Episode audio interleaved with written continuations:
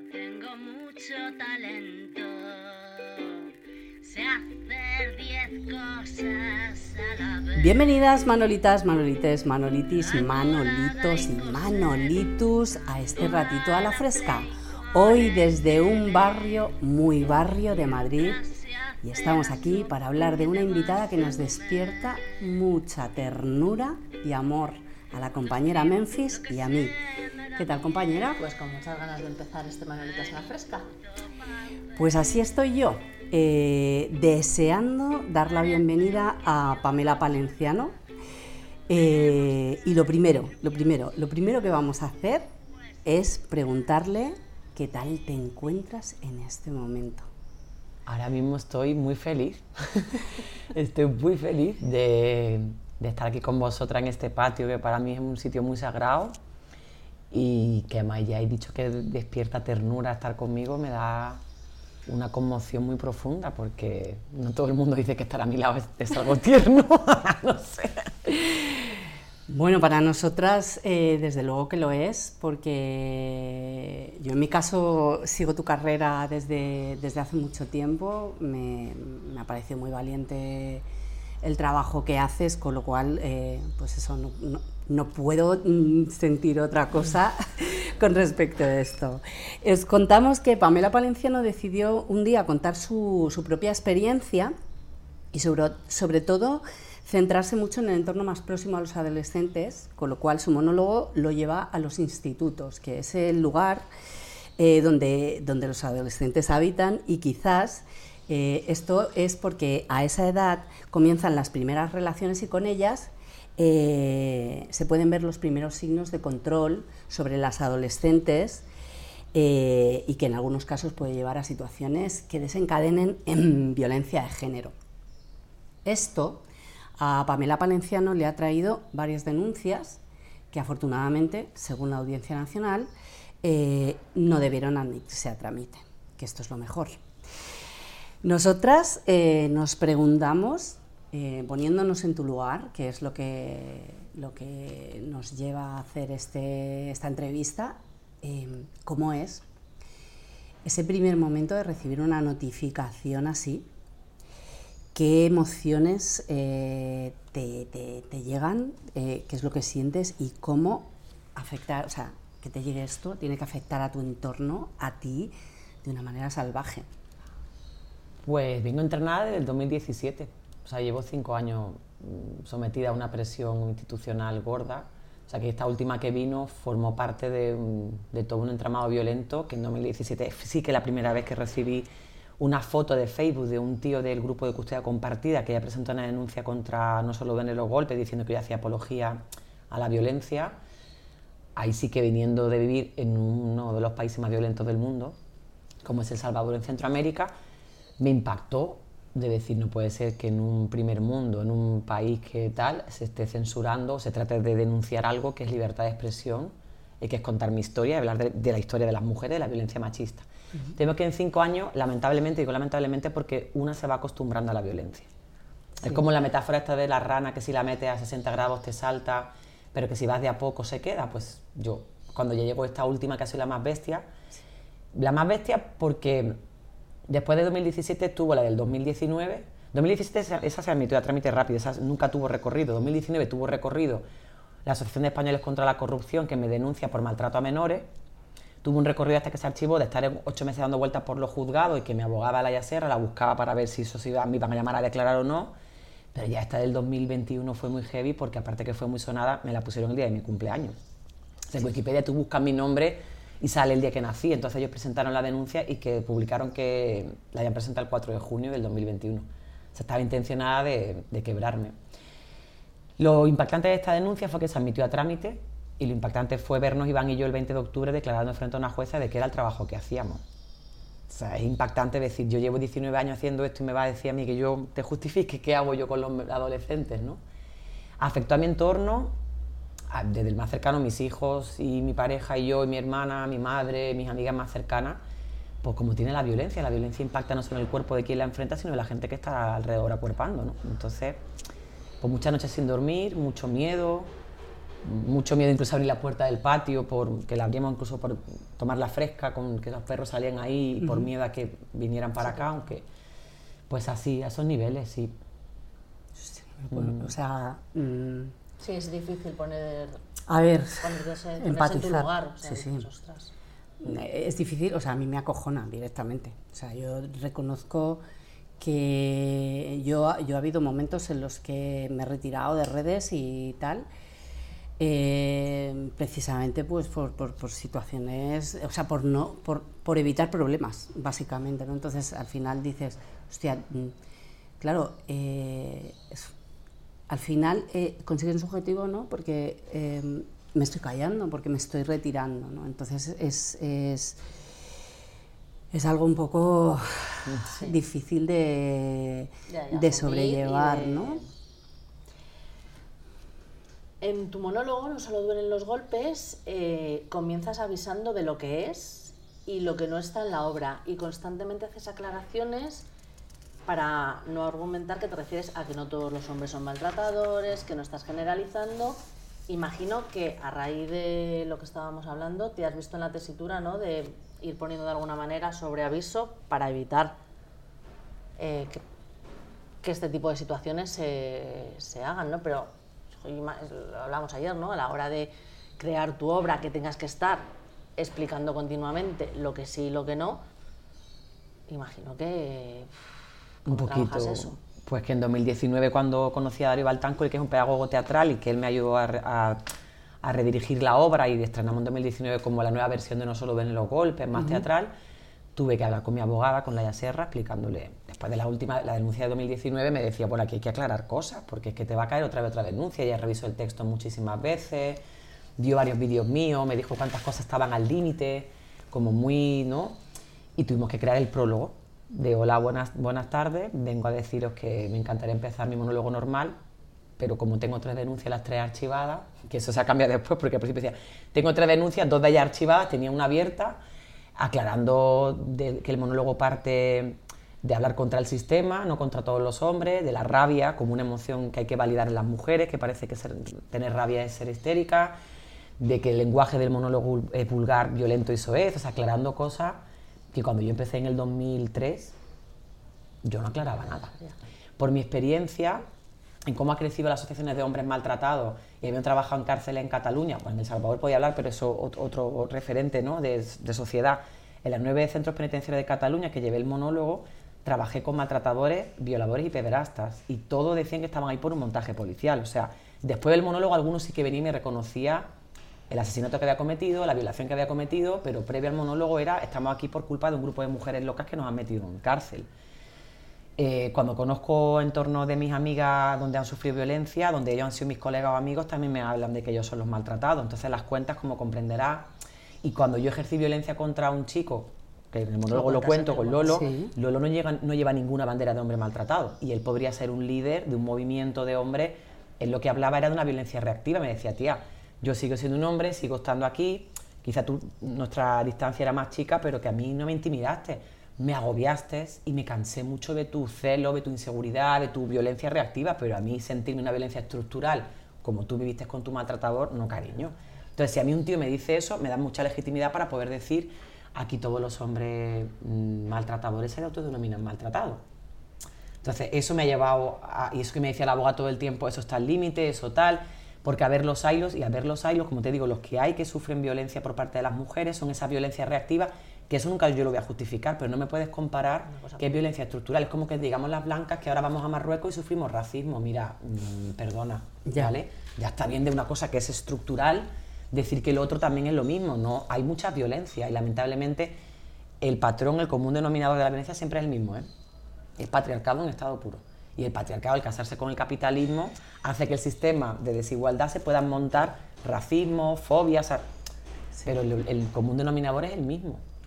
Entonces, que me digas que un tío sufre lo mismo que una tía, perdón, lo siento.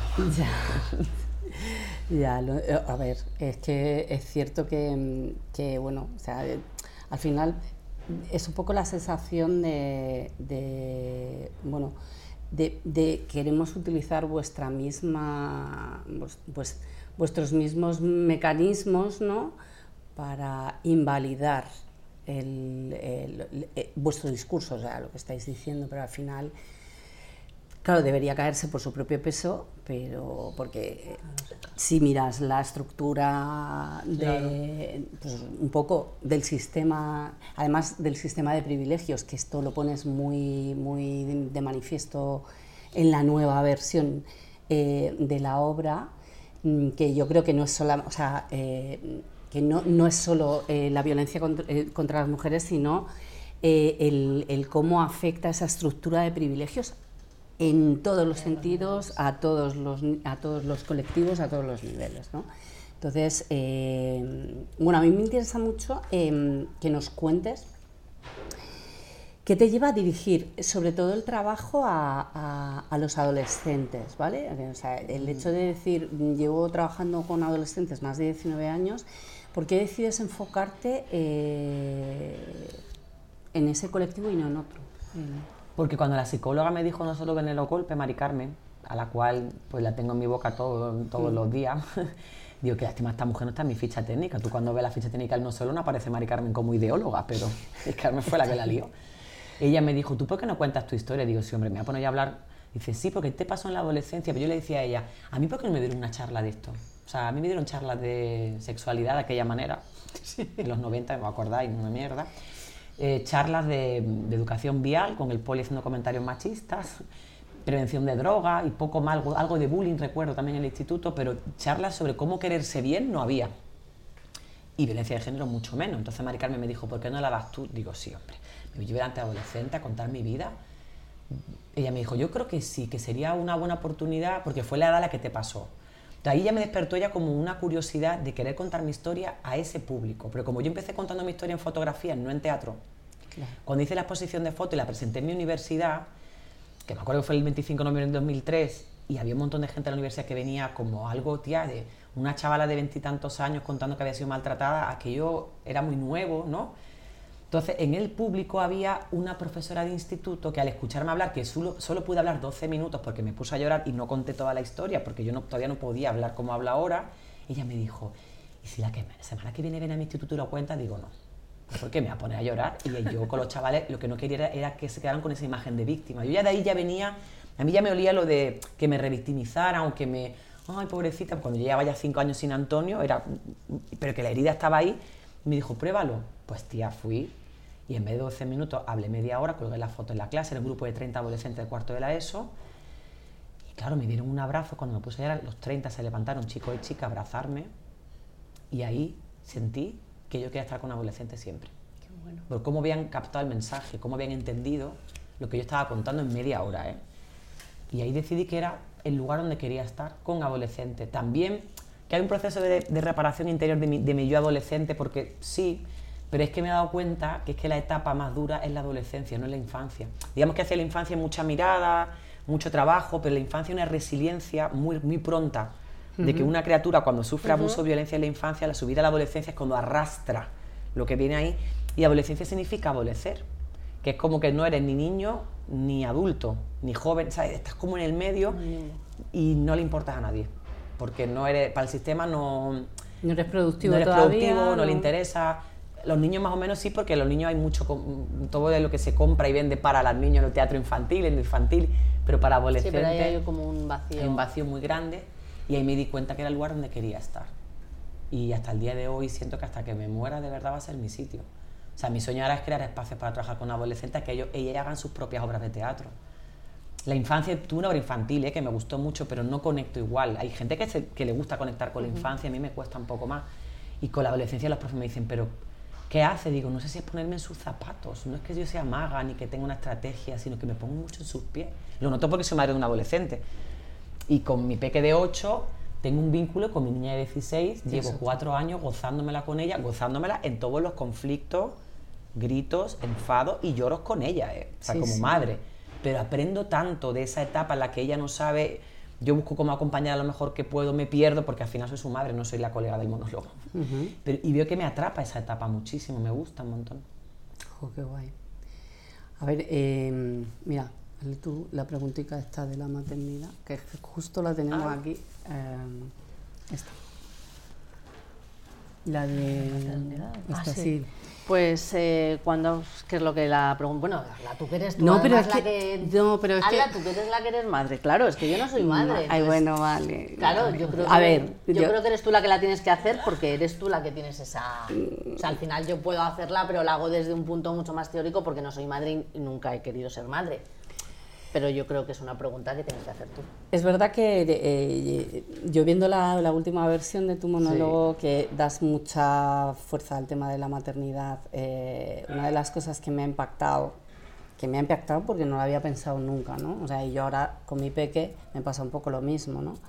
Cuando no tengo herramientas, eh, hago eso, que, eh, porque yo lo digo y punto. Y, y, me, más. y me pongo por encima y, y de hecho me llamó mucho la atención esto de que podemos llegar hasta darles miedo ejerciendo esas- ese, privilegio de ponernos como adultas por encima de, de ellos para, para cuando no tenemos herramienta decir voy a cortar esto por lo sano y tal. Entonces eso me, llamó mucho la me ha llamado mucho la atención. Y, y el tema de que, claro, yo creo que mm, todas ahora también, eh, todas, o la gran mayoría, eh, mm, de hecho lo hablábamos el otro día con Elena, ¿no? Nosotras somos una generación eh, en la que hemos querido romper, eh, venimos de una educación patriarcal y, no que, y he- hemos sido la primera generación que ha querido romper eso y no transmitirlo, ¿no? Entonces, claro, no tenemos herramientas, no las tenemos en realidad porque las conductas que te salen es como te han enseñado a ti y lo primero que te sale es pues eso, el me pongo por encima, el grito, el las cosas se hacen porque yo lo digo, eh, todo, todo esto que, que es como nos han educado a nosotros. Entonces, esa lucha interna que tenemos esta generación, que en muchos casos son padres y madres, porque yo tengo mi pareja y estamos constantemente los dos, cada cuando se nos va un poco la cabeza, se, se te va un poco la, la- la situación de madre y dices, ostras, tal, esto de dónde vi- viene, Me mirándote a ti mismo y tal y diciendo, es que esto no lo puedo hacer, es que tal. Em, es una lucha constante y tal. Entonces me ha llamado mucho la atención esto y, y que tú quieres avanzar y, cre- y cre- y crear con, con más libertad, con más una educación más respetuosa, más tal, acompañando, pero cómo eh, te das cuenta que también, joder, por mucho que quieras, hay cosas que no dependen de ti y, y esa estructura está ya en el colegio, en, en- en infantil. Y entonces tu, hijo viene y te, dice- y te dice que no se va a poner una camiseta porque no quiere que le llamen X o niña, o en el caso de una niña pues no va a jugar al fútbol porque no quiere que le llamen tal, o mm, cómo estando donde estamos eh, y habiendo avanzado como mm, en la crianza tanto para, para estar en ese punto de no queremos perpetuar, por otro lado, eh, van, va- vamos al cole y dices, joder, es que esto no me... No me mi hija eh, ha- ha venido a casa y es que este niño me pega porque, que no, porque no quiero jugar con él y me quiero obligar a jugar con él y movidas de estas que dices, joder, ya estamos ejerciendo ahí un, Total. un este de, no, porque tú tienes que hacer esto, porque yo lo digo porque tienes que venir y de, por favor, o sea. Entonces, ¿esto cómo lo llevas? Eh, Pues en contradicción constante y porque las herramientas que estamos aprendiendo, las que somos madres, vamos a terapia, a grupos de acompañamiento respetuoso, nos metemos en colegios maravillosos como el Núñez de Arenas, que tengo yo a mi abuela ahí, y ya está en el siglo XXI, que son colegios de, de referencia en cuanto a proyectos diferentes y tal. En un sistema capitalista, la- el acompañamiento respetuoso y de tal no da tiempo, ¿sabes? Es que es cuestión de tiempo. Por eso sale la herramienta de porque lo digo yo y punto, no tengo tiempo, voy rápido. Entonces, una, un acompañamiento del respeto necesita tiempo, el que no tenemos no tengo ni las criaturas ni nosotras, o sea, no hay tiempo. Entonces es como, va todo como muy rodado, muy bien, y de repente, ¡pum!, sale el, no tengo tiempo porque lo digo yo y punto. Sí. En contradicción constante y en que me dejo interpelar por mis hijos todo el rato, y eso no es fácil, porque el meneo emocional de dentro, de que tus hijos te cuestionen, como me, se- me sientan los míos y me dicen unas cosas que flipo, que me hacen dudar de mi maternidad, mamá, tú qué dices esto, tal, pero creo que es como lo del racismo cuando me di cuenta que era blanca, es que no había otra manera si no era dejándome interpelar. Y dejarte interpelar, tía, es muy desgastante y muy... porque no tienes espejo referente luego donde mirarte. Y todo el rato es, hostia, es que ha hecho esto, ahora que... y te calienta más la cabeza. Sí. Entonces, claro, mm, tu tiempo se limita a curro un montón y luego me, me caliento la cabeza por hacer las cosas mejor. Total, que el tiempo para placer, el disfrute no hay, porque acabas reventar. de tantas cosas, ¿no? Pero en esa búsqueda, tía, porque ya te digo que los colegios donde mis hijos viven, digamos, como en un ambiente un poco más sano y saludable, luego se les siguen saliendo cosas que ni siquiera la escuchan en el colegio. Es que todo un móvil, y mis criaturas hacen scroll mucho tiempo y van viendo referentes que son más fuertes que su cole y que su familia, ¿no? Y contra eso luchar una sola o con tus colegas feministas es complicado. Digo, que Sí, sí. Sí, que pequeñitos, vas como ahí- pujando, pero es difícil, ¿eh? Pero no imposible. Yo también digo imposible, no, ahí estamos dando caña. Como Sí, podemos. algo lo algo tú, quedará. sacando el tiempo y al final tienes que elegir. Sí, mi hermana me lo dice mucho, Tata, tú no te preocupes que a los niños se les quedará. Muchas de las cosas que les dices se les va a quedar. Ahora mejor no lo ves, pero de aquí a unos años vas a ver. Yo no tengo dudas. Y es verdad que Elía me suelta algunas cosas ahora que digo, ay, mira, eso se lo dijo cuando tenía 8 años. Ay, mira. Sí, bueno, yo, yo a, a- a mi, a mi peque también le he visto en algún momento eh, alguna cosa que en un momento determinado le has dicho y dices, José, es que no me escucha, o sea, y de repente eh, estar hablando con una niña o con un niño y soltarle algo que tú le has dicho y dices, ah, pues Guay. mira, o sea, parece que sí que estamos un poco ahí pendientes de la historia. Sí, o sea sí, que- sí, sí, sí. Yo, por ejemplo, en mi caso sí que me gustaría. Yo mm, he visto la obra más tarde, o sea, no te conocía, no conocía la obra desde hace no todo tiempo como, como Selma. Y sí que hay una cosa que a mí particularmente me ha llamado también mucho la atención, que cuando vi la obra me hizo replantearme muchas cosas, que es el tema de los privilegios, ¿no? Que además, lo hablas súper clarito y, es lo que estabas diciendo ahora, ¿no?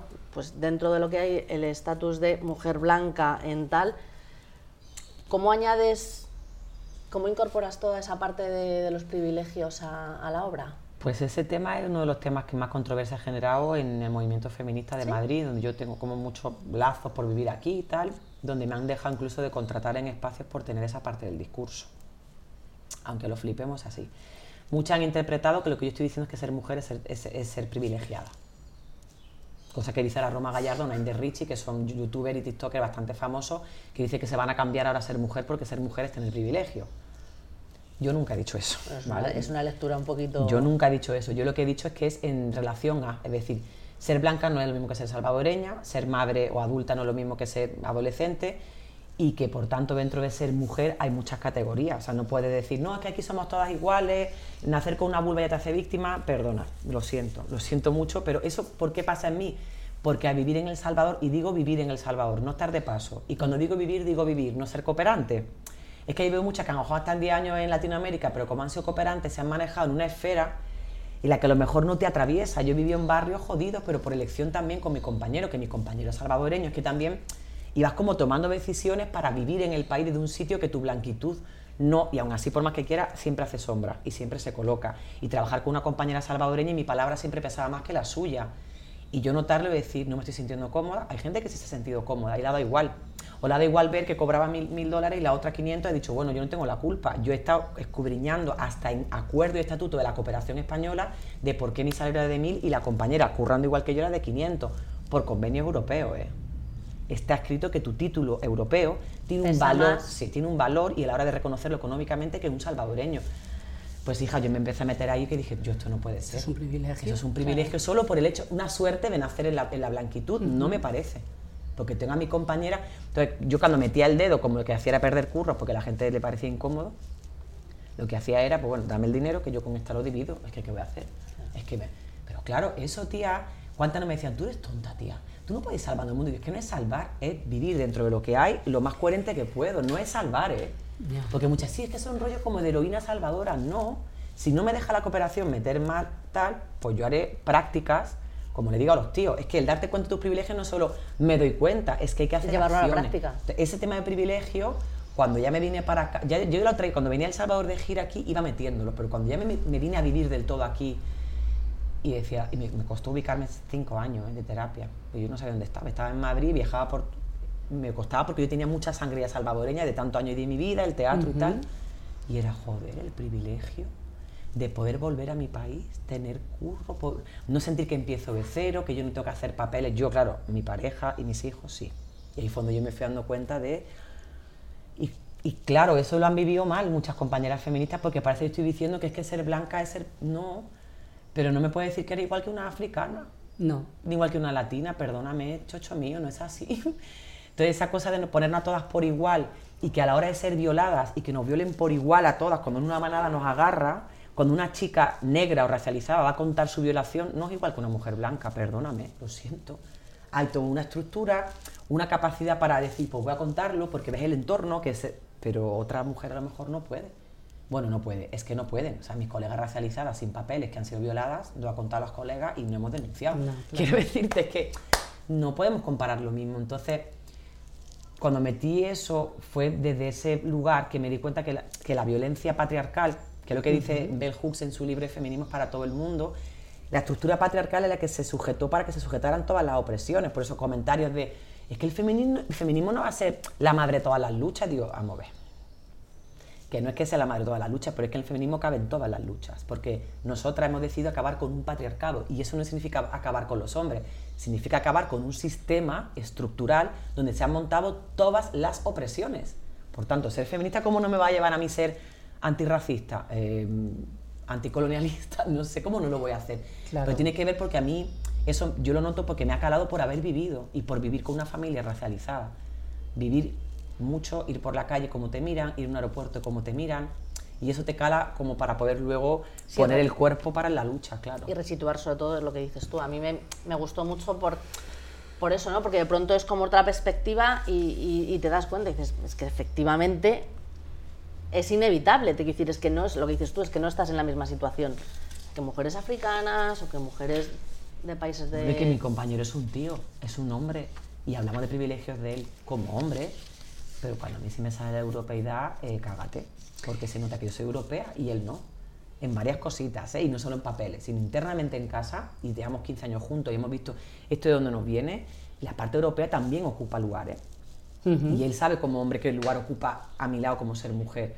Por eso ya después me dijo, "Jo, si algún día me separo de Iván, yo estar con un tío blanco me va a costar un poco, porque vengo de un trabajo de construcción. Claro, pero no por el hecho de que sea blanco, sino por el hecho de, de- de esa, de los privilegios. de esa construcción interna tuya de darte cuenta porque lo estás viviendo. Total, ¿no? y porque Que- para Iván ha sido muy, muy fácil dentro de la dificultad como hombre de verse, de mirarse y decir es verdad.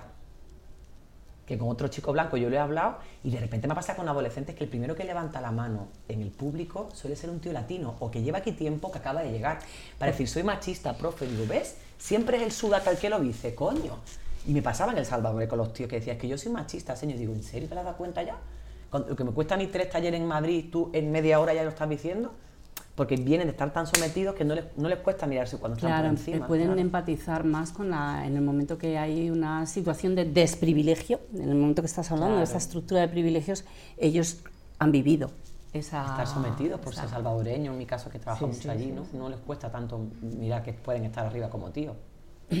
es fuerte esto, ¿eh? Ya. Ah, Yo cuando yo veía esas cosas allí en El Salvador, yo lloraba desde... a mí, yo era del discurso de con mujeres indígenas. A ver, que yo antes de europea soy mujer y soy como vosotras. Las mujeres indígenas me dejaban hablar y al terminar me dice, mire, Fie, se va a disculpar. Es que usted no es como nosotras.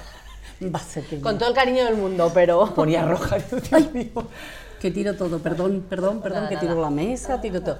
Eh, te voy a pedir que eso, porque suena un poquito el micro, pero bueno, nada más. Eh, y a, yo- a mí me molaría saber un poco más sobre... sobre a, mí me, a mí me flipan las culturas indígenas de, todo, de todas partes. De hecho, tengo un amigo peruano desde los 13, 14 años que nos empezamos escribiéndonos con fanzines y tal. Ay, qué bonito. Y, y hemos sido súper amigos, luego nos hemos conocido tal, y todavía seguimos eh, teniendo relación, él es director de cine. Y recuerdo que una vez, no sé cómo fue la cosa, que le dije, le hablé del término aborigen y me dijo, no, no, no, nunca jamás, eh, aborigen no, porque aborigen es un término colonialista, tal. Y claro, dije, joder, qué, qué- qué ignorantes somos, colega, qué ignorantes. somos. Entonces, me encantan las, la- los maoríes, las culturas polinesias, la, amazónica, bueno, todas las culturas que vienen de ancestrales, ¿no? porque creo que tenemos mucho que aprender. Entonces, eh, creo que la oportunidad de poder trabajar con colectivos indígenas es eh, un gran aprendizaje. Entonces, me molaría que nos hablases un poco de cómo fue mm, para ti descubrir ese mundo. Pues muy chocante, no fue tan bonito al principio. ¿eh? Ya. O sea, al principio mi mirada era tan exótica, los miraba desde un lugar tan desde la exotización de todo, en mis comentarios, y cada vez que me iban callando la boca con cariño y tal, me costaba, no sabía cómo pedir perdón ni dónde colocarme, me desubicaba todo el tiempo, con mujeres más jóvenes, más adultas, con, eh, to- todo el tiempo. Es verdad que, claro, con mi compañero al lado, que es un tío que viene de un respeto a su cultura maya, que él ya, bueno, pues sí que se ha reconciliado con decirlo abiertamente que él es chamán, porque también él también decía que decirte chamán cuando has ido con algunos tatas a, a la montaña no te creas que se dice un día para otro, hay todo un respeto, todo un trabajo espiritual profundo para poder nombrarte así. Él me ha acompañado mucho en el proceso de acercarme a la mirada, incluso que está con él en algunas ceremonias que él acompaña a gente que rituales de casamiento y tal, que yo le he acompañado a él y para mí ha sido decirle, Iván, es que yo me siento súper usurpadora aquí y me decía, hay un, hay un acuerdo entre tú y yo como pareja muy profundo, nos casamos de hecho y yo por un ritual maya, wicca maya, donde me puedes acompañar desde un sitio muy respetuoso y cercano, o sea, no te preocupes que tú no vas a ser la prota, ni vas a ocupar el espacio que tú crees que vas a ocupar, ¿no? Y ahí descubrí también muchas cosas de violencia, por no exotizar también de ver que eso era como lo bonito, ¿no? Sino descubrir también cosas de violencia que venían de una respuesta a una colonización muy heavy. Y ahí fue hablando con esa peña, era descubrir la versión de la historia no es la que nos han contado, ni siquiera la vena abierta de América Latina como libro, no, no solo eso, hay más cosas que no se han contado y que no se siguen contando. Porque la, la colonización no ha parado nunca, ¿eh? Eso sigue, solo que ahora son otras formas, pero está. Y aprendí tanto de las prácticas de las compañeras mesoamericanas, tía, de... ¿Tú sabes la guerra en Guatemala y El Salvador? Guerra larga y dura, nada que ver con la dictadura de Franco. Jodidas, o sea, de arrancar pieles y no hace tanto tiempo, o sea, niveles de violencia alto y que ellas están en bandos contrarios, porque les tocó así, sobre todo en El Salvador les tocaba, muchas feministas les tocaba estar en bandos contrarios y ahora, hoy por hoy, y que ya se han sentado a debatir un montón y han discutido de forma caliente de decirse cosas de hace 20 años, y a la hora de las horas, ellas fueron del término acuerpar, están ahí juntas, ¿eh? Por eso a mí la división del movimiento feminista de Madrid me está doliendo, de Madrid, de España, pero bueno, como en Madrid Sí. donde más no se puede hablar, porque todavía en Barcelona me siento con algunas a hablar, pero aquí no se puede, no se puede hablar aquí. Me duele porque allí están divididas, digamos, si hablamos de división o de disidencia en cuanto a posiciones varias, no solo feministas, tía, a la hora de la hora están juntas en una mani, ¿eh? Y ya son la del término acuerpar. Entonces a mí eso me fascinó. Claro, es que la vida Sí. vale 5 dólares, ¿eh? Es No un maravilloso, es un maravilloso término lo de acuerdo. Acuerpar es respaldar y defender, va mucho más lejos de la sororidad. Sí, Sororidad caminas que al lado de la compañera, que está muy bien, pero acuerpar es cuando la otra pone el cuerpo, tú te pones detrás, respalda y defiende, tú pones tu cuerpo con la otra, no solo estás ahí. Sí, acompañando. Sí, estás en otro sitio mucho más de legitimar también a la otra. un Mucho no- compromiso mucho, mucho muy mayor, fuerte, ¿no? Sí. Y eso a mí me dio un giro en la cabeza. Es que cuando tú crees que vas a enseñar, es mentira, ¿eh? No, vas a aprender. más que enseñar y más que tocar. Y tú vas a aprender ahí. Pero fíjate, eso es, una, eso, es, eso- eso es algo que Selma y yo hablamos mucho porque, eh, jo, a nosotros nos extraña, ¿no? O sea, nos extraña, no te decir, nos, nos subleva. Int- intentamos Nos sublevarnos lo menos posible, pero vamos, lo intentamos. Ostras, tanto nos cuesta como feministas Encontrar los puntos de unión. los puntos de unión que luego probablemente podamos tener posiciones absolutamente encontradas en muchos temas, pero, hostias, deberíamos de tener un foco central que fuera el que nos uniera, aunque luego podamos debatir y podamos tener diversas posiciones en otros muchos temas, pero, hostias, ¿no somos capaces de encontrar ese punto? Ahora no. Incluso con mujeres que ni siquiera son capaces de llamarse a sí mismas feministas, porque Sí. hay mu- muchas mujeres que les cuesta muchísimo decir yo soy feminista, ¿no? Pero sin embargo eh, son conscientes de, de sus, de su falta de privilegios en muchas circunstancias. Lo que pasa es que no saben llamarlo feminismo porque no, quieren. o no quieren por, por millones de cosas, ¿no? Entonces el, el, eh, yo creo que nos, eh, hay que trabajar mucho desde, desde, desde, la, desde la empatía desde la cuerpe, o sea, el decir, eh, vamos dando pequeños pasos, tampoco, tampoco vamos a cambiar las cosas para mañana. El, el objetivo es ir cambiando pequeño, o sea, a, a pequeños pasos y sobre todo, bueno, pues una de las herramientas puede ser trabajar con las generaciones que vienen, ¿no? O sea, yo Claro. confío mucho en las, pues eso, las las que tenemos hijas, es que tenemos que confiar en que van a estar mejor que nosotras, porque de hecho nosotras ya podemos estar también un poco mejor que nuestras madres, ¿no? Entonces, Totalmente. ver un poco eh, la foto más general y decir, si yo estoy siendo capaz de decir, quiero, hemos querido romper con eso que mi, que mi abuela ha tenido que sufrir y yo no quiero perpetuar en mi hija, pues eh, yo creo que mi hija eh, seguirá dando pasos hacia adelante. Entonces, creo que esto es un poco lo que, lo que falta ahora porque mm, está demasiado politizado, ¿no? Y yo creo que también tiene que aterrizar, demas- lo veo demasiado teórico. Creo que tiene que, mm, volver a bajar un poco al barrio, volver a bajar un poco a, la vida, a la vida de las, mujeres al ir a hacer la compra, al ir a mm, tu curro, al ir a tal, ¿no? Y, y que haya un espacio donde se pueda, se pueda mm, compartir opiniones, tal, teorías y demás, pero desde, desde, desde los diferentes puntos de vista en función del tipo de vida que, que cada una tiene, que, que son muy variopintos. ¿no? Entonces, Total. quizás el movimiento para mí, eh, el movimiento feminista, así, hablando en general, y eh, el tema de la cuarta ola y demás, eh, pues mm, está como muy eh, delimitado en un sector, o no sé cómo llamarlo, como muy universitario, muy tal, que está muy guay y que además mm, es, Es es muy guay que Sí, sea muy necesario. mainstream Sí, porque, sí, sí. porque llega a muchos sitios donde antes no llegaba, que eso es muy guay. Pero eh, echamos en falta ¿no? un poco esa, eh, que, que- que haya una cooperación directa con todos los espacios donde hay mujeres. ¿no? O sea, para mí es, el- es un poco el, el llevarlo, el llevar ese, ese mundo mainstream que está funcionando ahora y que está ahí, y que lo hemos hablado muchas veces, que lo ves en camisetas de Zara y tal, que llegue, pues eso, que llegue al barrio, que llegue a, a, pues a, la- a- a las mujeres que realmente tienen que verlo o vivirlo porque necesitan hacer una transición eh, para ser más felices. Es que al final estamos hablando de Sí, esto, sí, ¿no? sí. O sea, al final lo que hablamos es de que una mujer pueda tener el derecho de ser feliz.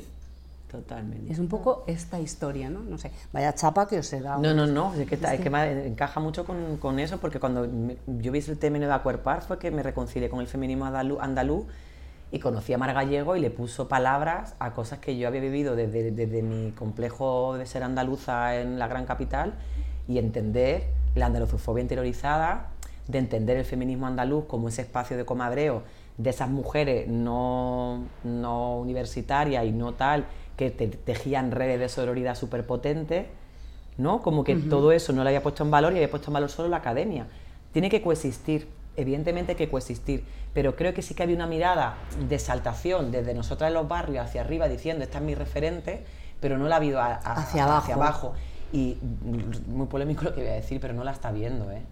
O sea, por eso muchas veces las periferias estamos enfadadas, porque es como, mira, vosotras habéis sido nuestra referente, o hemos leído hace 20 años, y vosotras que teníais que haber puesto en confianza como mujeres más adultas de 50, 60, haber dejado que las jóvenes nos abriéramos un lugar no solo de la universidad, sino desde otros lugares, y habéis categorizado nuestras prácticas feministas como feminismo de salón, feminismo de circo, que me lo han dicho, vamos. Sí, sí, a mí sí. no, a mí no, en mi cara no, pero se lo han dicho a compañera de Pamela Palenciano hace feminismo de salón y la compañera luego me ha dicho, mira, fulana de tal, que tanto amigas te ha dicho esto, y yo, joder, hostia, cuando me miraba hacia ella y que ya hemos tenido relación, por el no solo cuando empezó, de como muy cercana, yo siempre te, te dado un lugar y tú a mí ahora no. Es que yo para ser tal tengo que leerme tal y si no me lo leo ya no... mm, pues me reconcilia con ese comadreo y ese feminismo también que en las periferias ha hecho mucho, tías, como joder.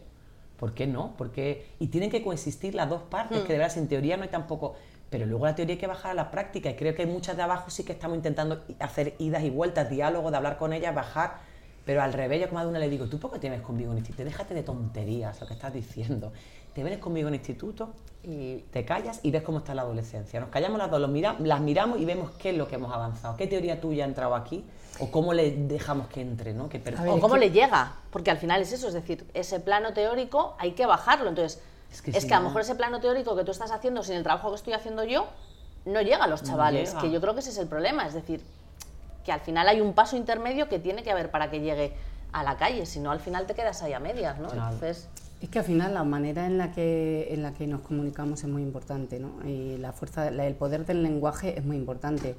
Y para llegar a todos sitios hay que aprender a hablar el idioma que se habla en el barrio, en los adolescentes tienen el suyo, cada generación tiene el suyo, tal. Entonces hay que estar a 360 min- pillando un poco eh, ¿cómo, cómo, cómo me voy a comunicar con esta persona. Y, y esa persona puede ser una profe de universidad muy teórica y muy tal, o puede ser la abuelita de pues que, que está en la farmacia cogiendo los medicamentos y que eh, se va a su casa a hacerse su sopita y tal. Y tengo que saber, o sea, yo creo que como, como mujeres que pretendemos avanzar y ayudarnos en ese avance, yo, mm, feminista por supuesto, pero eh, creo que el espacio que tenemos que tener es estar abiertas a, oye, vamos a dar, vamos a dar pasos, pero juntas, vamos a dar pasos todas, Que vamos se a... puede, se podía hacer, hasta hace tres años se podía. Claro, entonces... recuperar pero ahora ya no se puede. Entonces da una pena porque vemos muchas que estamos como en la posición del medio, o sea, como si hay posiciones del medio que queremos dialogar con todas las partes y te llaman vendida o, o camisetera, ¿no? Como que te cambia de camiseta depende de quién te contrate. Mira, no, cariño.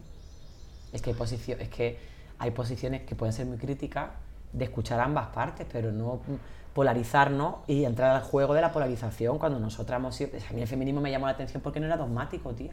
Claro, Por eso me enamoré en el 2003, fue como, ay, hay un movimiento que no tiene dogma, sino como que convivían mujeres muy, adu- muy adultas, muy, muy adultas, sin ningún discurso teórico de nada, pero que estaban ahí en las manos con su altavoz y tal, las académicas con no sé quién, que convivían como muchas diversidades y de repente ahora ya se ha polarizado a que eres o e- eres o no eres. sí, ¿no? o estás en A o estás en B. Joder. Es que precisamente eso es lo que no... Eso es lo que hacen los machos, tía, yo paso. Claro. Yo, yo es verdad que tengo una, tengo una perspectiva quizás más así, más de andar por casa, ¿no? Porque es verdad que mm, por mi forma de ser mm, no, no, o sea, no, no, no me he metido en muchos colectivos, no estoy en asociaciones, no tal. Voy, voy como muy a mi... Soy creativa, entonces mi cabeza... Va por otro lado. va por otro lado, ¿no? Pero eh, soy más de leer mucho, de qué dice esto, ¿Qué di- estu- escuchar esta, la otra, tal cual, ver un poco distintos puntos de vista, tal cual.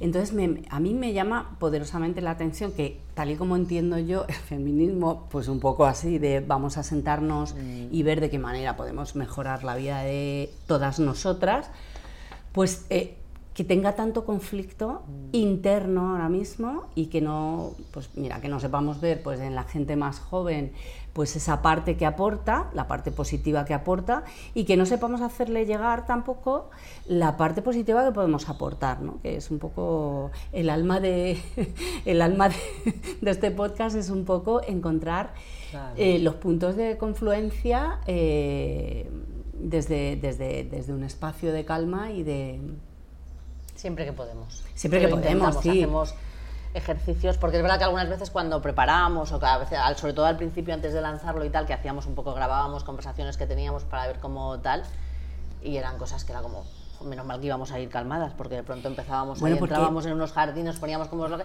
Aquí es donde no tenemos que llegar, no por nada en particular, sino porque al final un poco el planteamiento es hacerlo desde un A la lugar constructiva más y a la fresca, y a la claro, fresca, claro, esa es un poco la idea, ¿no? Y, Así que- pero no podemos dejar de, ve- de tener claro que también estamos hablando de cosas a veces que son Mm. dolorosas. Entonces, bueno, como es el caso de, de, de tu Oye, monólogo, y a mí, por parte ejemplo, del dolor. me llamó mucho la atención, volviendo un poco al, al monólogo. Ostras, cuando yo empecé un poco a, a conocerte y a, a ver el monólogo y demás, se lo decía, se lo decía a Selma, digo, yo- lo que te decía antes, ¿no? Que igual yo vivo en un mundo muy así, de esa manera. Ostras, es que no hay nada, o sea, yo he visto otros muchos obras de teatro, monólogos, que sí que en un momento dado puedes sentir cosas a lo mejor que... Pero es que me parece muy naif, quiero decir, me parece que no hay nada en el monólogo que realmente haya gente que se pueda sentir Violentada. violentada por el monólogo. O sea, me parece que lo cuentas desde un punto. Primero de autocrítica. Sí, pero quiero decir que. que- Directa, o sea. claro, pero que me, me llama la atención cómo. ¿cómo, o sea, ¿qué es lo que a alguien le hace sentirse ¿Qué visión puede tener esa persona? ofendido o dañado para ponerte una demanda y demás? Porque es que yo no hacía más que le decía a, a Selma, digo, es que no sé si estoy viendo algo, o sea, igual estoy viendo una versión que no es la versión, digo, pues es que yo no hago más que mirarlo. Y mirarlo, Y tampoco veo... y, o sea, que ves muchas más cosas a en na- el a- día a día que puedes decir, ostras, pues a lo mejor eso me puede chirriar más, o a lo mejor te puede ofender en tu... Ostras, pero es que de verdad que... Se lo decías, digo, es que yo no hago más que mirar, y lo miraba una vez y otra vez, y yo decía, ostras, ¿en qué momento? O sea, puedo entender el que los chavales cuando lo estén escuchando se sientan lo que tú dices, ¿no? El hecho de yo lo que quiero es que te pinche y me digas, eh, ¿por qué estoy aquí? Pero hostias, a los adultos como adultos. Entonces, un poco la pregunta es, eh, cuando esos chavales se sienten, se sienten ahí, y, y imagino que las chicas también, Sí, sí. o sea, ¿cómo te llega ese feedback por parte, por parte de los chavales? ¿no? Porque yo imagino que esa parte de los adultos, que en un momento tal, la contraprestación, entre comillas, es ese feedback que imagino que te dan los chavales y las chavalas cuando, cuando, les, haces, cuando les haces el monólogo, ¿no? Imagino que también es la parte que te, que te hace seguir ahí, decir, bueno, vale, esto que estoy recibiendo por este lado, pero realmente los chavales y las chavalas con las que yo estoy trabajando me están dando un feedback de que lo que estoy haciendo merece la pena, ¿no? ¿Cómo, cómo recibes ese...? Pues los chavales y las chavalas han cambiado mucho en 20 años y el feedback que tengo ahora de ellos y de ellas no es tan positivo como hace unos años. O sea, están bastante adoctrinados por parte de las redes sociales, entonces es complicado. Antes había como mucha apertura, ahora está costando más, muchas chicas que de repente mm, me dicen adoctrinadora y no te lo esperas de una chica. Yo, yo entiendo que a ti no te haya interpelado, o sea, que no te haya interpelado el monólogo como para decir por qué me atacan tanto, porque tú a lo mejor eres una, una mujer que, que te deja interpelar y te, y te dejas que el monólogo te toque, entonces no te molesta ni te ofende. Pero alguien que no quiere mm, auto- mm, cuestionarse ni, ni ponerse en duda de su ser en el mundo, mi monólogo sí ataca él, porque mi monólogo ataca un sistema de privilegios. Así que hay una intención de atacar a un lugar de para que esto mejore hay que bajarse, si no bajamos, a la mierda. Entonces, alguien que tú- como a ti a lo mejor no te importa, pues dice, pues no lo veo ofensivo, pero alguien que quiere quedarse en su lugar, sí se siente atacado por el monólogo. Y como tú dices, los chavales, es normal que la interpelación sea como esta tía porque me tal, pero pues sí que hay gente que se queda adolescente toda la vida, tía. Pero Hay gente adulta que no. Eh, yo es que no, no, no os lo he querido decir antes cuando estáis comentando, porque es verdad que yo a veces tengo una visión muy, a veces más, más no negativa, pero más, menos positiva de lo que tal. Ostras, yo veo a los chavales de ahora, perdón, que le acabo de dar Tranqui, no pasa nada. eh, a los chavales de ahora, que corrobora un poco lo que tú estás diciendo, mucho, o sea, yo no tengo un panorama tan Más reaccionarios tan que bueno antes. para los para las generaciones que vienen. Es decir, jo, yo a veces voy en el metro o en el autobús y les oigo relacionarse entre ellos y digo, me tengo que bajar, digo, porque si no voy a entrar como Miura aquí y les voy a decir, eh, mm, ¿dónde estamos? Ya. Entonces, lo que tú estás diciendo, que igual hace, cuando empezaste con el monólogo, yo creo que estábamos en una situación en la que la gente igual lo recibía más de, ostras, pues me toca o, o- o- o tal, pero es que yo veo, yo digo, no soy madre, pero veo el percal de los chavales que hay y yo, desde luego, soy muy poco positiva al, al- Sobre todo la adolescencia. para las ¿no? próximas generaciones. A mí me da un poquito de tal, y es lo que dices tú, ¿no? Que la- los chavales con los que ves ahora, más... Sí hemos ido para atrás. Sea, no es ni positiva ni negativa, hay que ser objetiva. Yo a la vez que confío mucho porque por mi hija adolescente y grupo adolescentes que son la rehostia, que van a tener siempre como todo mi acuerpe, a- porque dice, hostia, qué gente más guay. Es verdad que el panorama está jodido y no tiene que ver con ellos y con ella. ¿eh? Nos, han sido los adultos y adultas que lo han adoctrinado, porque eso sí que es adoctrinamiento, a través del TikTok y del YouTube, varios canales que le han metido en la cabeza que el feminismo es un chiringuito. el feminismo un chiringuito es una palabra que ellos han escuchado y la repiten, la escuchan en casa, en el TikTok, te lo repiten, lo repiten, al final el feminismo un chiringuito. Y esa reacción no es por culpa de la gente joven, es por culpa No, nuestra. no, ¿eh? claro, hay un trabajo Eso- ahí de pim, pim, pim, pim. sí, sí, sí, sí. Pero ese panorama que tiene un foco ahora mismo muy oscuro, donde a mí, a mí me gustaría que fuéramos muchas a poner luz. Pero yo de creo, verdad. yo creo que, que en, en el caso de la adolescencia ahora mismo, eh, y, puedes, y como puede ser a lo mejor la generación de tu hijo y la mía, que son más chiquitiques, eh, lo que ocurre un poco eh, es que, mm, o sea, yo sí que veo ese adoctrinamiento también, o sea, esa manipulación que puede haber, de, que puede llegarles de las redes sociales y tal. Y sí que, y sí que he visto también un retroceso, ¿no? Y chavales que están reproduciendo conductas que pensábamos que ya no tal, pero yo creo que van a ser generaciones mucho más eh, extremas, o sea, quiero decir, Sí. más en los polos, porque va a haber eh, va a haber mm, Sí, niños y niñas y tal mucho más libres de pensamiento y más que han, han sido más acompañados y va a haber esta otra parte también. Lo Muy que es, es, un poco lo que está pasando Sí, en el mundo adulto. Mm. en nuestra generación, en el mundo adulto, ¿no? que se está radicalizando, que no mola nada esta radicalización, porque yo creo que, que en la confluencia pues vamos a ir mucho mejor y en el eh, llegar a acuerdos, pero bueno, eh, no dejan de ser un reflejo de Sí, nosotros claro, de la mismos. ¿no? Pero, sociedad que estamos viviendo en este momento. Bueno, pues eh, ya tenemos por aquí de que presentamos a la señora Manolita, que es la abuela de nuestra compañera Selma, que nos parecía interesante que aportase su punto de vista de señora de noventa y tantos, nunca sabemos muy bien la edad que tiene porque no la quiere decir. Claro, que no me acuerdo, Bonica, no me acuerdo Claro, claro. de mi edad. Es que mi edad es, mm, pues que no me acuerdo. Pues hace usted muy bien. ¿no?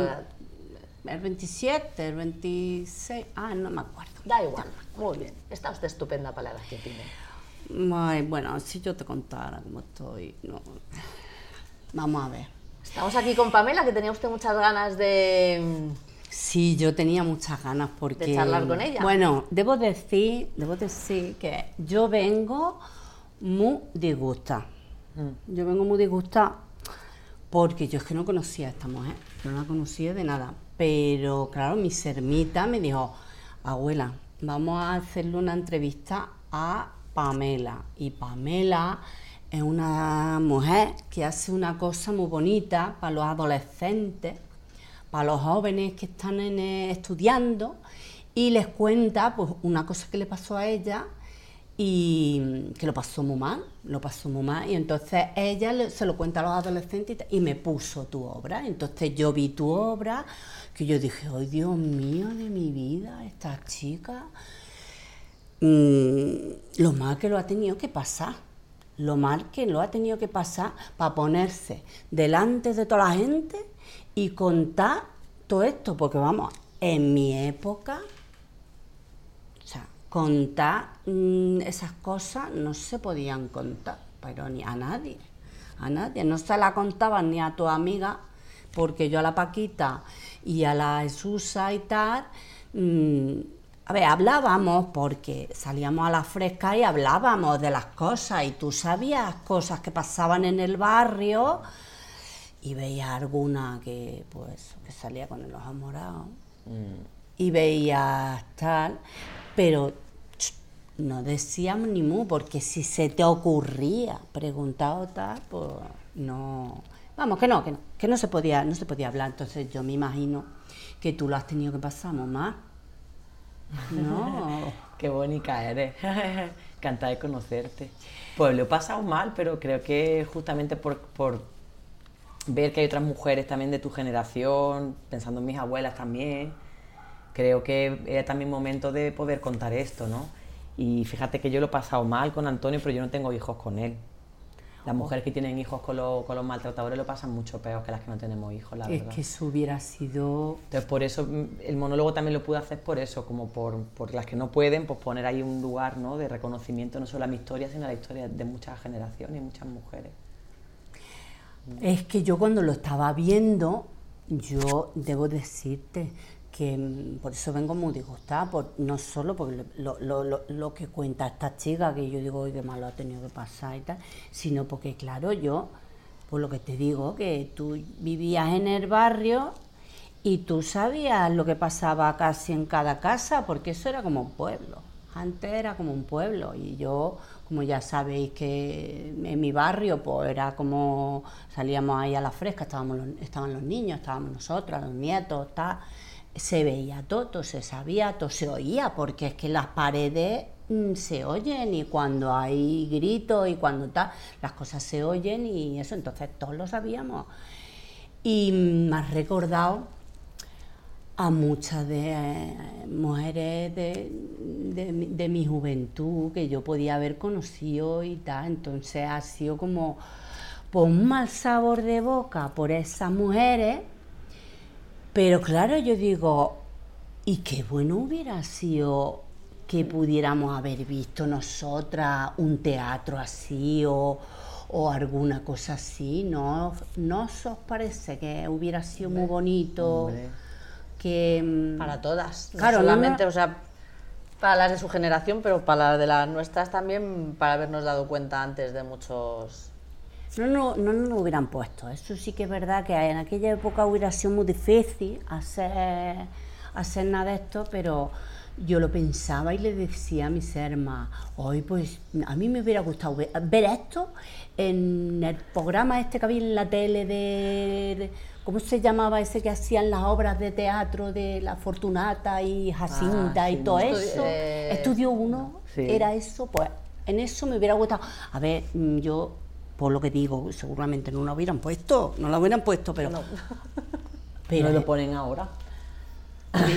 Claro, a mí me hubiera gustado verlo, pero a ver, es que, mm, pues eso, me ha encantado ver tu obra, te lo tengo que decir. mm, es verdad que a veces hablas así como con, con- que yo no entiendo muy bien, pero que pero tampoco yo no entiendo muy bien a los jóvenes ahora, porque es que no los entiendo, porque yo los oigo, primero que tienen muchas palabras, Nuevas, ¿no? Claro que no sé de dónde vienen. Y luego aparte, como ahora somos tan distintos aquí, que hay gente de todos los lados, y, de todas las que me dice a mí mi sermita pequeña abuela, que ese o, es, o esa, no le tienes que llamar ni esa ni ese, que le tienes que llamar eh, ella, o cosas así que yo digo, yo me vuelvo loca un poco, pero porque a mí ya no me da, mi cabeza ya no me da. Tú lo sabes que yo sur digo, yo hago lo que puedo, yo, vale, me decís una cosa, yo tengo que opinar, pero, pero opino por, por lo que me da, lo que me da de señora de, de, de noventa y tanto. Así que, pues, pues eso, pero bueno, yo mm, antes de irme te quiero preguntar, pero tú ahora estás bien con tu familia y todo eso, tú eres feliz, tú estás bien, tú mm, disfrutas, tú eres feliz, eres feliz. Dentro de todo, sí. No solo por tener familia maravillosa, sino por todo lo que he construido con mi familia elegida también, ¿no? No solo con mi pareja y mis hijos, sino que tengo un montón de amigas que son mi familia elegida, con la que construyes mucho amor y cariño y eso te da como que la felicidad yo no era como solo volver a tener pareja o, solo porque tenga hijos, sino que me estoy llenando de más cosas que hacen que pueda ser feliz porque estoy contando mi historia al final para ayudar a otras personas como yo no lo viví. Y eso te da, te da bastante tierra, la verdad.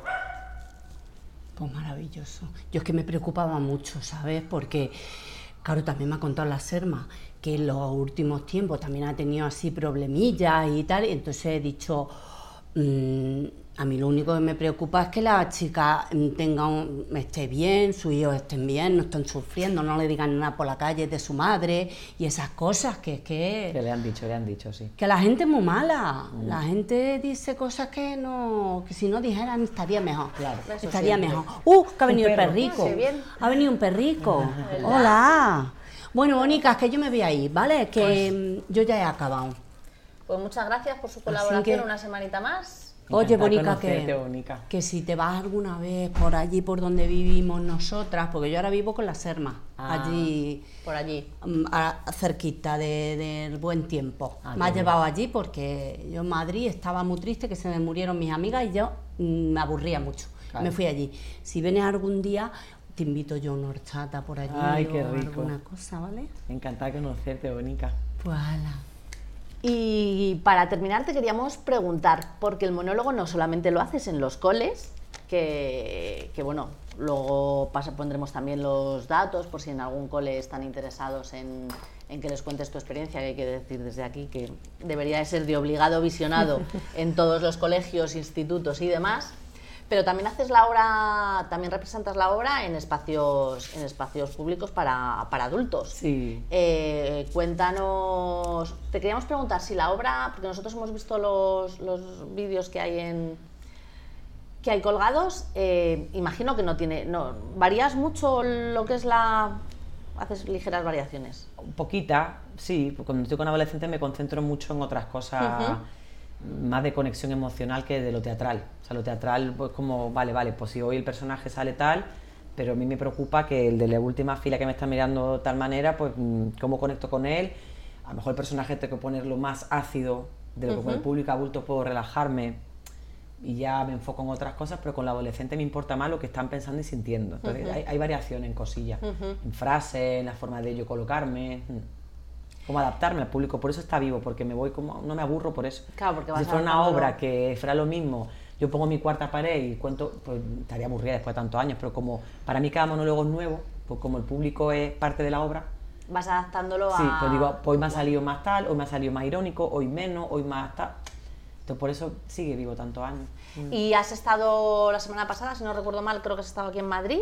¿Tienes así algunas fechas por si nos quieres, aunque luego pondremos en la web todos los datos y tal, pero Pues cuéntanos... Teatro del Barrio, si buscáis en Teatro del Barrio aquí en Lavapié en Madrid, siempre hay fechas, yo no tengo como una fecha fija, sino que tengo como una o dos veces al mes que estoy, y varía, a veces me toca miércoles, a veces sábado, a veces un 20, a veces un 10, pero como que estoy ahí programada desde hace seis años, eh, que eso en una cartelera es difícil es verdad que hasta antes de la pandemia llenaba siempre, ahora me está costando más que llegue el público, pero bueno, pues por la, por la precariedad, la crisis, gente que ya la ha visto y dice ya lo vi, pero ya no quiero volver a verlo, lo que sea. Pero estoy ahí de forma permanente por ahora y luego siempre buscando en mi web no solo verlegolpes.com, que hay otros espacios, pero digamos que el Teatro del Barrio, si hablamos de casa y de espacio tal, es donde estoy siempre, con no solo los golpes. Pues ya sabemos dónde ir a verte próximamente. Bueno. Y poquito más. Ahora nos queda una última cosita, que es darte una pequeña sorpresa y un regalito que nos hace nuestra prima Manuela Calavera. Especial para ti, es una joya única, hecha exclusivamente pensando en ti y esperemos que, que te guste. Es un diseñito que surgió pensando en ti. Sí. Sí, sí, sí, sí, sí. Entonces, espero que te valga, si no, lo, si, si, si no lo modificaremos. o sea, de... Hermana. Hermana, pero como con un flow muy Rebeca Len y Adri Funk. O sea, y la furia, ¿no? Muy maicista, qué guay. Muchas claro, de, de, pues eso, de hermanamiento y de, y de tal. Entonces, bueno, eh, como la inspiración eras tú, pues eh, Ay, qué, qué, mejor que tenerte aquí y que, y que, lo, que, que, lo puedas llevar tú, la, la la, primera pieza. Así que, pues Muchas gracias. hecho a manita. Claro, sí, sí es todo el curra. Es manita y es plata de ley. Y bueno, pues como todas las, como todas las piececitas que hace Manuela, con mucho. Es precioso el proyecto, con ¿eh? mucho cariño y. Y aquí te va la dedicatoria. Sí, tienes por detrás unas notitas y, y, Ay, qué bonito. y Manuela pues, pues eh, lo que te explica lo que es un poco lo que hace y cómo lo hace y dónde lo hace y, y desde, y desde dónde lo hace. Así que por nuestra parte, pues si tú quieres decir algo antes de despedirnos. Ay, estoy muy emocionada. eh, gracias por este espacio tan chulo que tenéis. Gracias por haber contado conmigo también en un momento en el que, bueno, pues todo lo que hemos hablado me tiene dentro de mí estar un poco revuelta y preocupada por pues cuando está en tierra de nadie, que ni para un lado ni para el otro. Yeah. y espacios como estos te dan mucha vida y mucha conexión profunda y lo agradezco muchísimo. Muchas gracias, de verdad. Para nosotras ha sido un, Un placer. placer. la verdad. Eh, es lo que te comentábamos, ¿no? Mm, creemos que haces un trabajo formidable en cuanto a, a los chavales, ¿no? A ponerles un espejo, porque yo creo que es verdad que muchas veces no...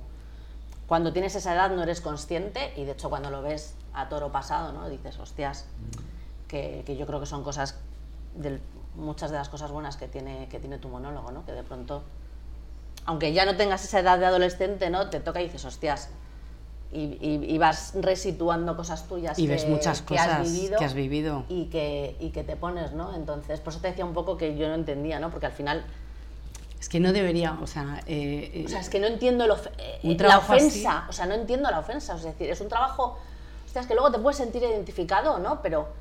no hostia, es debería que alguien ser- te ponga ese espejo Hacer un ahí- monólogo no debería ser en absoluto una profesión de riesgo, que es un poco Que Eh, es ahora mismo no se lo los golpes, vamos. sí, Claro, sí. claro, claro, claro, claro, porque al final eh, es una persona que decide hablar de su vida para tratar de, de ayudar a otras a que no, a que no, Pasen. no pasen una situación así que al final es dolorosa. Entonces eso en absoluto debería convertirse nunca en, en una profesión de riesgo y mucho menos eh, cuando lo haces desde la perspectiva de tratar de ayudar, o sea, es como un mundo de locos. Pero bueno, queremos poner nuestra nota, mm, o sea, sin blanquear las cosas, ¿no? Pero nuestra nota de, de somos compañeras, somos hermanas y, y- y vamos a tratar de darnos visibilidad a, a todas las, hermanas que queremos hacer cosas para llevarnos un pasito más allá, ¿no? Que esta es un poco la idea. Así que La idea. muchísimas, muchísimas gracias por, A participar. Y Y hasta aquí nuestro Manolitas a la Fresca, un podcast sobre cultura, menopausia y rock and roll que esperamos os haya gustado, que os apetezca sentaros con nosotras un ratito a la fresca. seguidnos, apoyadnos y visitad nuestro fanzine www.manolitasalafresca.com o en Instagram y TikTok arroba manolitasalafresca. Recordaros también que somos un podcast autoproducido y que nos puedes apoyar comprando en Manuela Calavera, manuelacalavera.com, las joyitas que, que tiene Manuela Calavera y nuestro merchandising que ya lo hemos sacado por fin. Está mal que lo haga, pero Qué genial. esta es la super camiseta. La Lo camiseta. siento por el ruido, que sé que la jefa me va a regañar, pero... No, no te voy a regalar. La camiseta, Pero ya tenemos las camisetitas y las bolsas, que son súper chulas y que las tenemos en la página web de eh, Manolitas a la Fresca también. Podéis participar con nosotras contándonos lo que queráis, enviándonos vuestros audios por redes sociales o al email manolitasalafresca.gmail.com y trataremos de haceros partícipes del programa, hablar de vuestros temas, eh, cualquier cosa que nos propongáis será bienvenida. Así que nada, muchas gracias por escucharnos hasta el final y hagamos una bonita banda de Manolitas que crezca cada vez más. Podéis eta- etiquetarnos en redes sociales y seguir los hashtags Manolitas Visibles, Manolitas Somos Todas y Manolitas a la Fresca para no perderte ninguna de nuestras novedades. Y hasta pronto, compañera Pamela. Nos veremos Próximamente. en otra, seguro. Adiós. Gracias, chica. Adiós. Manolitas a la Fresca es un podcast sobre menopausia, cultura y rock and roll. Idea original del proyecto Selma Tango. Presentado por Selma y Memphis. Producción ejecutiva, guion, vídeo, audio y dirección Selma Tango. Producción Memphis. Creación de las joyas hechas a mano que se llevan las invitadas Manuela Calavera. Puedes ayudarnos comprando en manuelacalavera.com nuestras camisetas, tazas u otro merchandising, así como cualquier joya. O difundiendo este podcast. Muchas gracias por seguirnos y hagamos una gran banda de manolitas que se juntan a la fresca.